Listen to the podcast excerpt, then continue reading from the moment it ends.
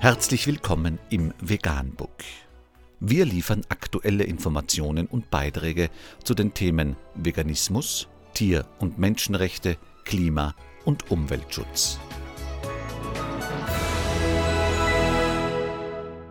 Dr. Med Ernst Walter Henrich am 26. Juni 2018 zum Thema Interview mit einer Schlachthoftierärztin unter www.animalequality.de ist nachfolgendes zu lesen. Die Tiere verstehen im Schlachthof, dass sie betrogen werden. Zehn Jahre lang arbeitete Nicole T. als Tierärztin in Schlachtbetrieben, überwachte die Schlachtvorgänge, kontrollierte entsprechend der Tierschutz- und Hygienevorgaben. Länger als zehn Jahre könne diesen Job auch keiner machen, habe mal ein Kollege zu ihr gesagt, dann sei man ein Fall für den Psychiater. Und immer wieder kommt es auch um veterinärmedizinische Kontrollen zu Tierschutzskandalen.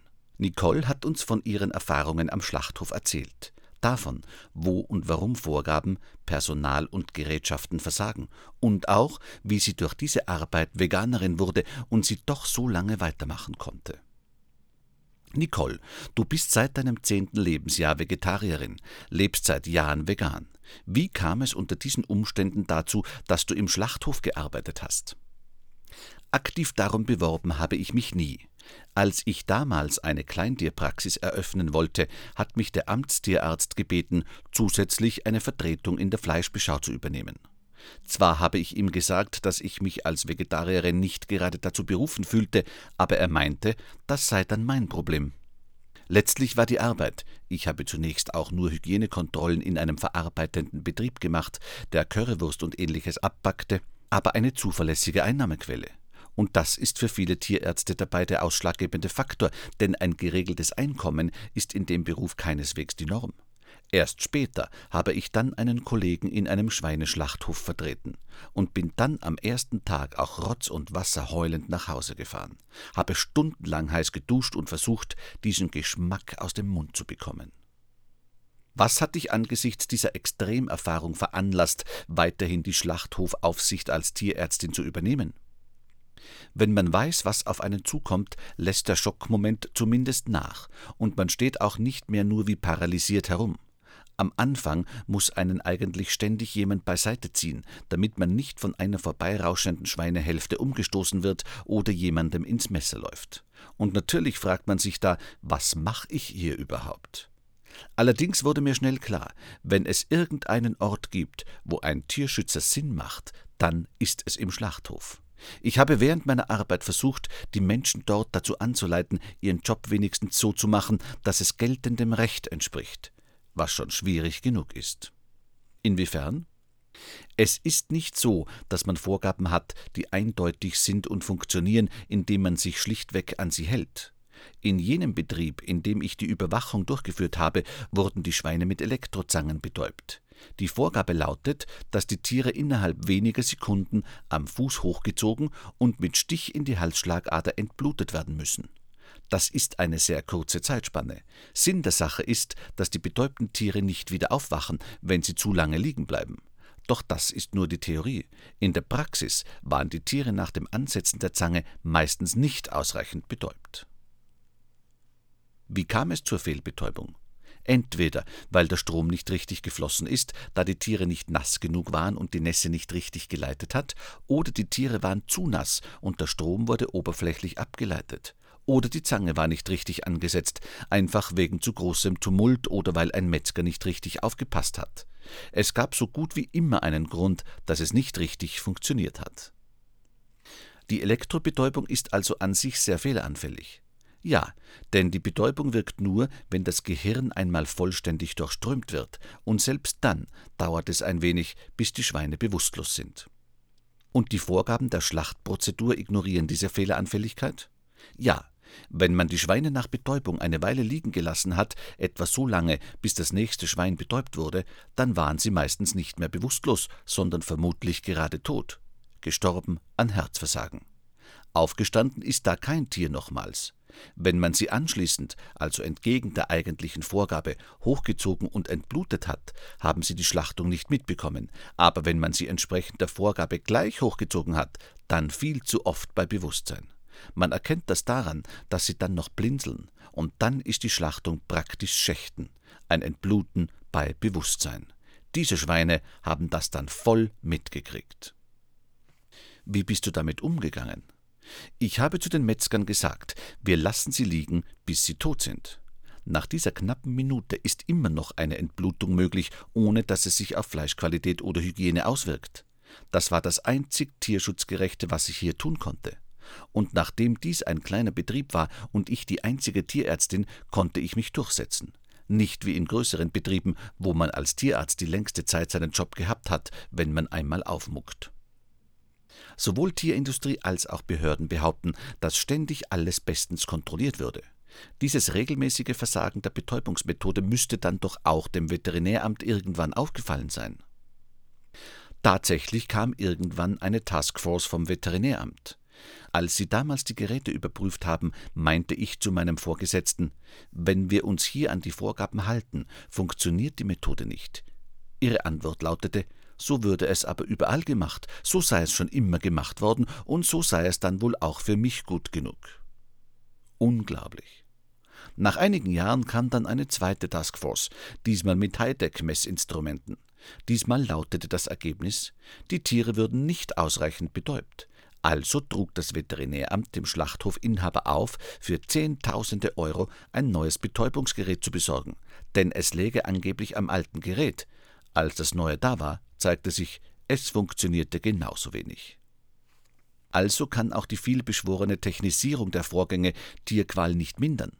Vor allem die großen, modernen Schlachtunternehmen argumentieren ja gerne, ihre neue, ausgefeilte Technologie arbeite so präzise und sauber, dass Tierleid beinahe unmöglich würde. Die Betäubung ist bestes Beispiel, dass auch Technisierung Tierleid nicht vermeidet. Im Gegenteil. Erstens ist auch hier immer menschliches Personal beteiligt und eine Person ist immer die erste Fehlerquelle. Aber nehmen wir etwa die Gasgondeln, in der Schweine mit CO2 betäubt werden, als Alternative zur Elektrobetäubung.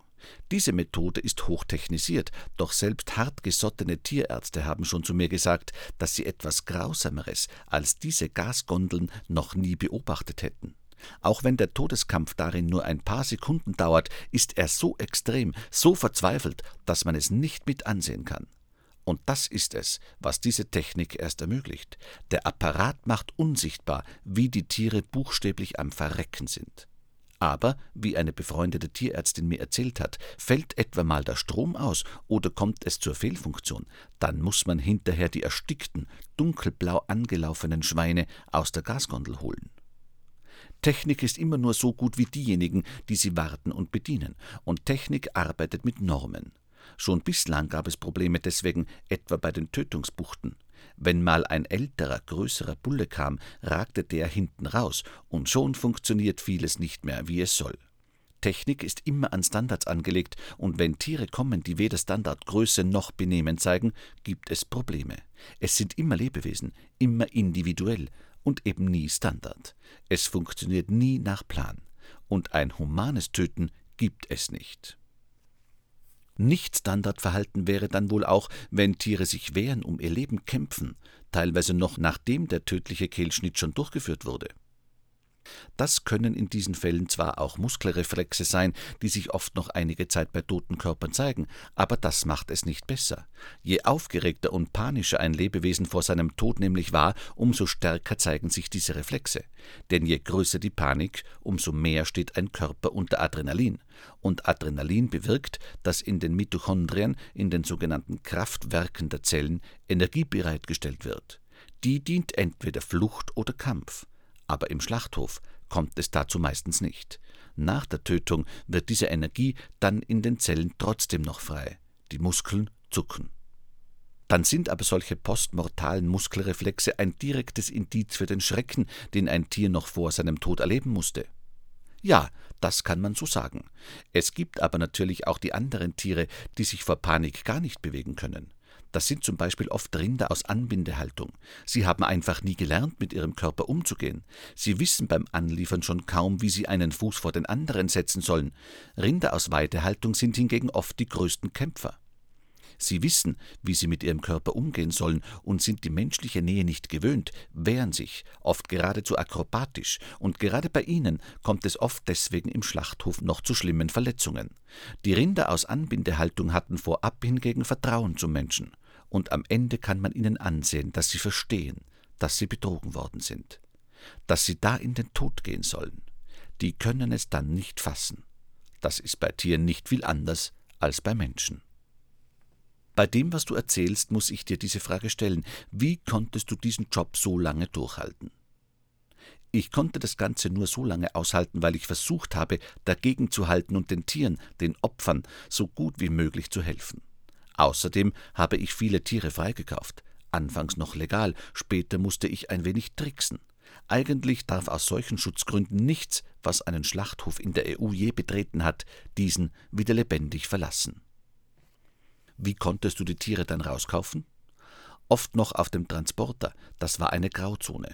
Aber das Veterinäramt wurde da immer restriktiver, der Schlachthofbetreiber reagierte immer feindlicher. Und dann war der Punkt erreicht, an dem ich gemerkt habe, jetzt kann ich nicht mehr wirklich viel erreichen. Dazu kam, dass fast allen alten Arbeitern irgendwann gekündigt wurde oder sie freiwillig gegangen sind.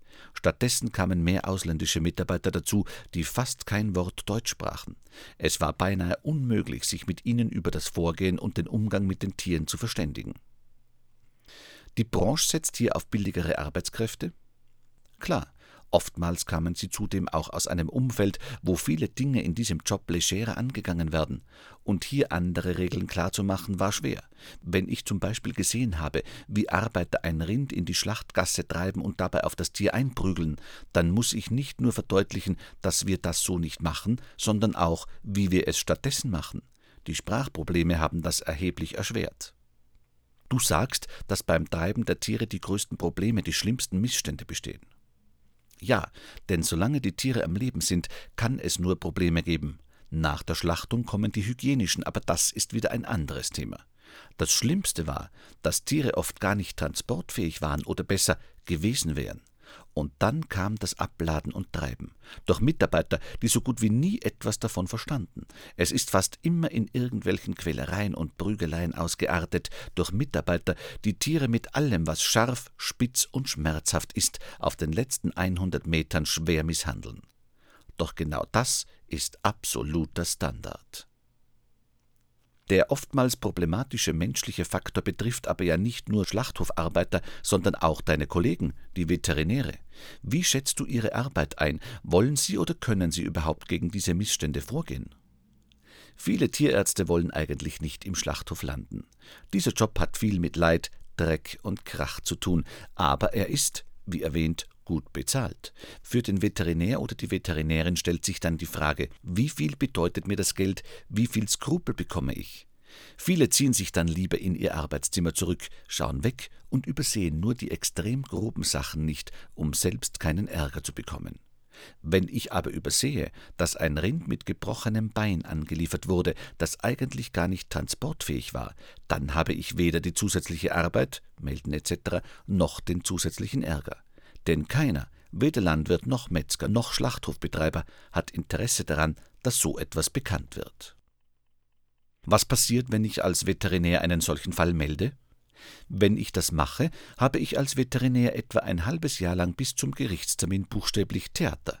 Bis dahin werde ich vom Schlachthofbetreiber gemobbt und muss nach all der Zeit noch beweisen können, dass wirklich etwas schief lief. Und unter den Mitarbeitern werden garantiert keine Zeugen zu mir stehen, weil sie Angst um ihren Job haben. Oft genug verläuft das Ganze dann im Sande, und ich als Veterinär hatte den ganzen Ärger umsonst. Das ist frustrierend. Lief es ähnlich, als du selbst derartige Fälle zur Anzeige gebracht hast? Einmal habe ich Anzeige erstattet wegen einer Kuh, die an dem Tag, als die Geburt ihres Kalbes anstand, zum Schlachthof gebracht wurde.